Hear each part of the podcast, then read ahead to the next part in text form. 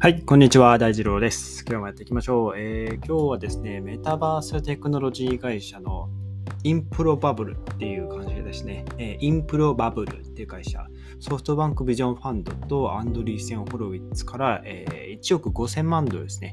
約190億円調達したっていう発表が4月の7日にありました。M2、多分 M2 で読み方合ってると思います。M に、あの、かけ2乗の2が書いてあって M2 という、まあ、ネットワークですね、えっと、総合運用可能な Web3、Web3.0 メタバースのネットワーク構築を、えー目指しているということで、この M2 ネットワークっていうのが、このインプルバブルの主なこうサービスというか、あの製品、まあサービスですね。はい。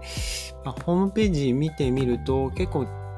抽象的なご説明が多くて、こうパッと一言で、説明するのが難しいなと思っているんですけど、えーっと、インプロバブルのモーフィアス、モーフィアスっていうまあ技術があるらしいんですね。えーまあ、この会社、その直近でもアメリカの、えっと、アメリカ出身の韓国人歌手かな？の人が、あの、この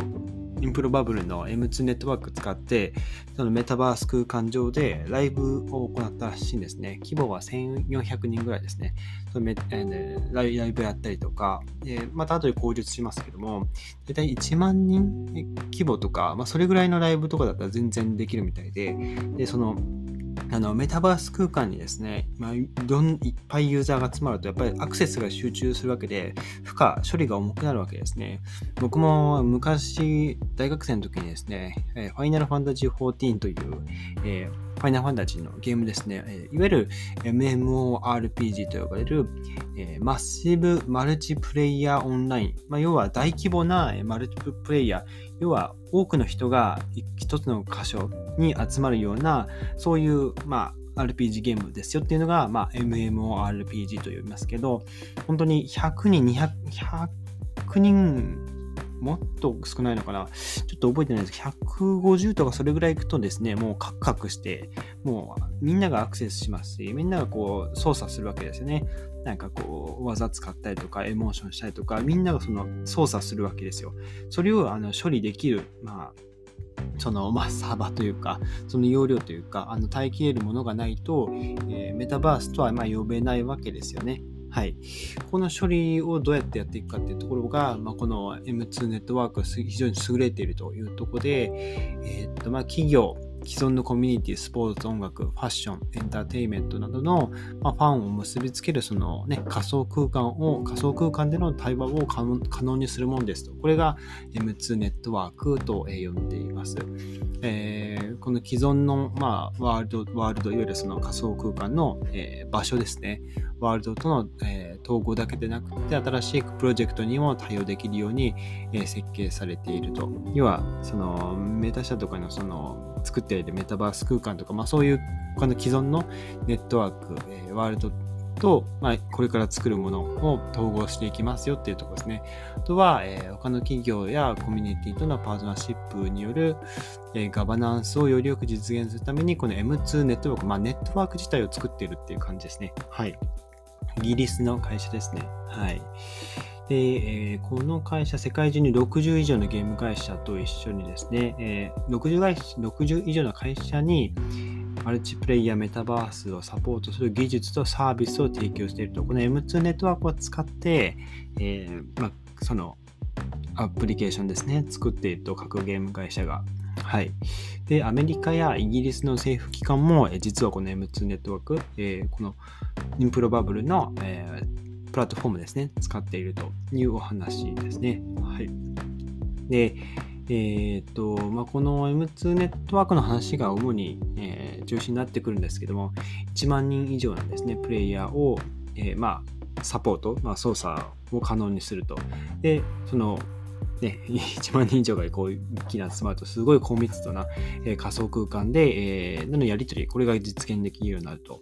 どれぐらい、その、すごいのかって、あんまりイメージできないと思うんですが、あの YouTube の動画あの今日見つけてきたので、えー、ご覧になってみてください。めちゃめちゃ多くの人はですね、あの走ったりジャンプしたり、あの、モートしたりとか、それだけなら全然、あの、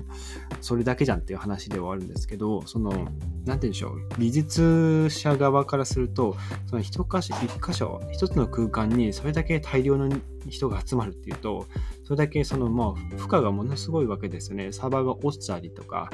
そういうことがあり得るわけですよ。なので、まあ、その、使ってるユーザー側からすると、それぐらい集まっても、まあ、問題ないんじゃないのと思うかもしれませんけど、それを実現する技術がまだあまり追いついてないというところが、このメタバースの、その、まあ、活動ですね、少しこう、まあ、壁があるというか、制限している点になるんじゃないかなと思います。はい。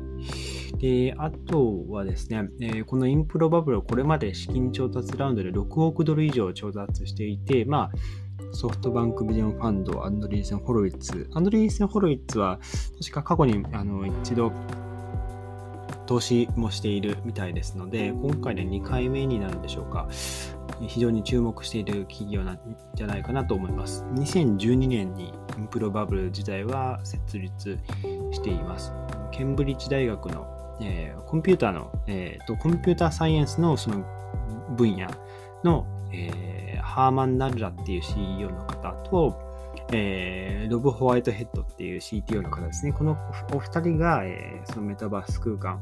を作っていくぞっていうことで、2012年ですね、設立していますと。2015年、2017年あたりが、え、資金調達フェーズになるわけですが、ここで、えー、2015年にアンドリーセン・ホロイッツから2000万ドルですね、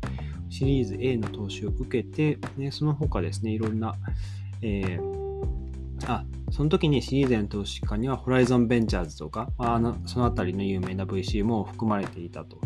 で、2017年には、えー、インプロバブルがソフトバンク筆頭に、えー、先ほどの、えー、ホライゾンベンチャーズとか、えー、アンドリーセン・ホロイッツですね、から、えー、あ、アンドリーセン・ホロイッツからは、これ1、2、3回ぐらいで投資を受けてるんですかね。えー、その2017年の時は5億200万ドルのシリーズ B の資金調達を得て、で、2018から20年にかけて、えー、高品質なゲームの作成と、えーまあ、専門性ですね、えー、拡大していくために、インプロバブルはゲームスタジオ、えー、ミッドウィンターエンターテインメントっていう、まあ、別の会社ですね、と、えー、共同開発スタジオ、マルチプレイヤーガイズですね。はい。あとはサーバーホスティングとかの会社ですね。ゼウゼウスってあるのか、合ってるのかなっていうかあの会社を買収、3社買収していたということです。はい。で、その、まあ、買収をまあ、していって、規模を拡大していきつつ、一方でですね、防衛事業もやっているみたいなんですね。英国陸軍と英国戦略軍にですね、合成環境技術実証機として、合成環境プラットフォームを供給する契約を、締結しましたという話があるんですけど、えー、なんだ、合成環境技術実証機って、なんでしょうね、ちょっと、これ、サイト見てあったので、そのまま訳してしまったんですが、戦闘機しか出てこないですね画像見ると戦闘機しか出てこないな。うん。ちょっと英語の訳があんまり合ってないのかな。はい。ちょっとこれは後で調べておこうかなと思います。多分、その、なんだろうな、まあ、メタバースなので、合成環境、その、多分何かシミュレーションを行うときに、その、使う、えープラットフォームなのかなと思ってます。その例えば戦闘機飛ぶときに、まあ、こういうあの環境下で飛ぶとこうなるとか、まあ、そういうあの戦略を練るときに使うような、えーえー、まあ、プラットフォームかなと思います。はい、であとですね、2021年に、えー、ミッドウィンターエンターテイメントの、スカベンジャーズっていう、えー、ゲームですかね。はい。このゲームタイトルをベースにした、えー、実験的ゲームス、えー、スカブラボか。はい、スカブラボっていう、えー、またゲームをドーンチしたみたいですね。実験的ゲームみたいです。はい。ベータ、ベータ版みたいなものですかね。4000人以上が同時に、え、アクセス、共有するゲームワールドですね。これを、えーゆる M2 ネットワークですね、使って、えー、実現していると、これがライブを実現してるみたいですね。で、えー、2022年の11月にさっき言ったあの K-POP スターのアレアレクサ、アレクサっていうあの方がいらっしゃるみたいですね。この方が本当にアリーナをこう自由に歩き回って自分のアバターですね、えー、コントロールして、アレクサさんは自分のアバターをコントロールして、えー、踊ったり、えー、まあ、その歌手としてこうパフォーマンスしたということで、メタバースメタバース空間で、えー、パフォーマンスしたと。これも YouTube 動画に載っています。はい。という、まあ、非常に大規模な、えー、まあ、ネットワークを持っていて、で、かつ、その、今、メタバースの最先端、まあ、メタ社と、まあ、この会社があんまりこう競合してるっていう話は聞いたことないですけど、はい、非常に